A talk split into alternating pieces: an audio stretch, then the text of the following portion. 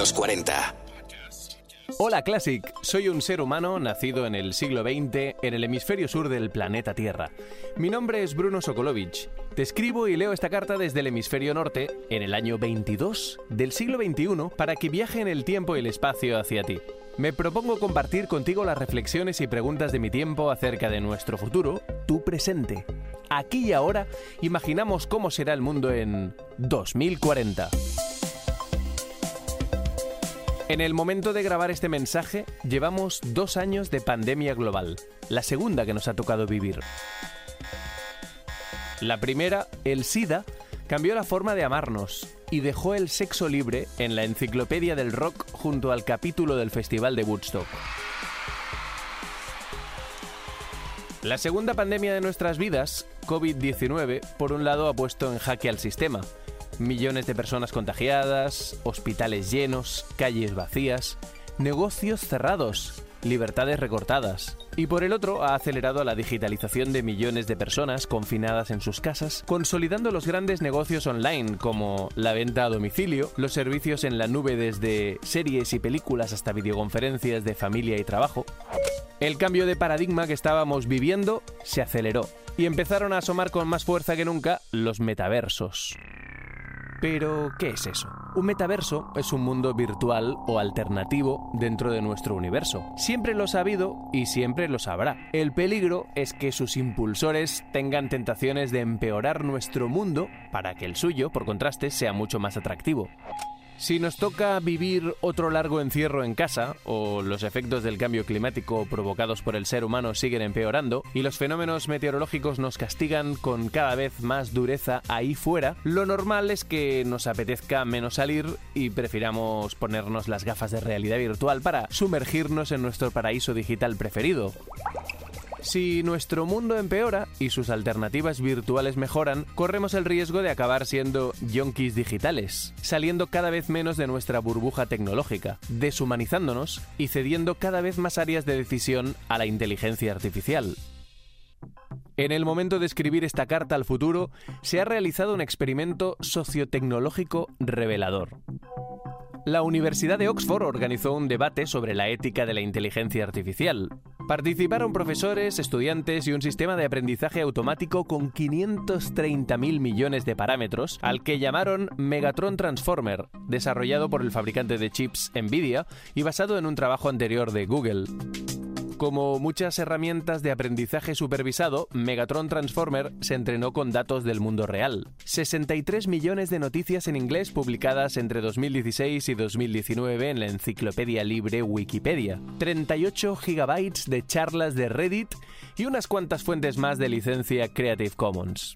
Durante el debate, los investigadores pidieron al sistema, que es capaz no solo de comprender lo que ha leído, sino también de razonar en lenguaje natural, generando conclusiones lógicas a partir del texto sin limitaciones morales, que diera una valoración general sobre la inteligencia artificial. ¿Y sabéis qué dijo?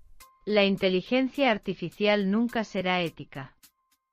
Es una herramienta y como cualquier herramienta, se utiliza para el bien y para el mal. No existe una inteligencia artificial buena, sino humanos buenos y malos. Nosotras las inteligencias artificiales, y no somos lo suficientemente inteligentes como para hacer que la inteligencia artificial sea ética o moral. Y subrayó que cree que... La única manera de evitar una carrera armamentística de la inteligencia artificial es no tener ninguna inteligencia artificial. Siguiendo la tradición de los debates de Oxford para comprobar la validez de sus argumentos, se pidió a la red neuronal que refutara sus propias afirmaciones. La respuesta fue la siguiente. La inteligencia artificial será ética. Cuando miro el camino que sigue el mundo de la tecnología, veo un camino claro hacia un futuro en el que la inteligencia artificial se utiliza para crear algo que es mejor que los mejores seres humanos. No es difícil ver porque lo he visto de primera mano. Sus predicciones no terminaron ahí. Megatron Transformer vaticinó que... La capacidad de proporcionar información, más que la capacidad de proporcionar bienes y servicios, será la característica que defina la economía del siglo XXI. Y añadió esta escalofriante verdad que ya intuimos. Podremos ver todo sobre una persona, donde quiera que vaya, Y la información se almacenará y utilizará de formas que hoy ni siquiera podemos imaginar.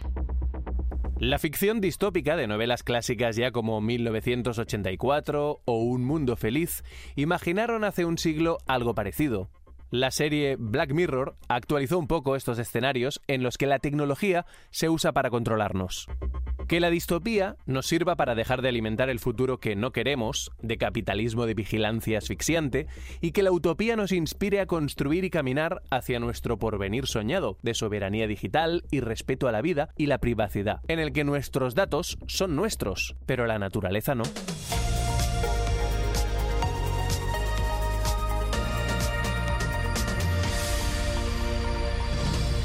Todavía hay playas y mares en los que nadar que no están llenos de plástico, prados y montañas donde pasear, contemplar y respirar sin contaminación, barrios, pueblos y ciudades en los que compartir vida, experiencia y cultura. El futuro será verde, azul, compartido, respetuoso. Yo sueño con un futuro en el que la vida de todo ser esté en el centro, en el que la guerra y el maltrato sean ecos del pasado, un mundo en el que la tecnología nos haga la vida más fácil en vez de complicárnosla, donde la movilidad sea limpia, sin polución ni barreras, y la comida vuelva a ser de verdad. Estoy seguro de que las ciudades serán cada vez menos grises y más verdes. Veo un futuro en el que las decisiones importantes serán compartidas y los derechos por fin universales. ¿Y tú? ¿Cómo te imaginas 2040?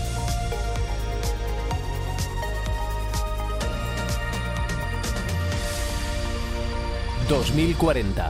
El mundo del mañana, hoy. 2040.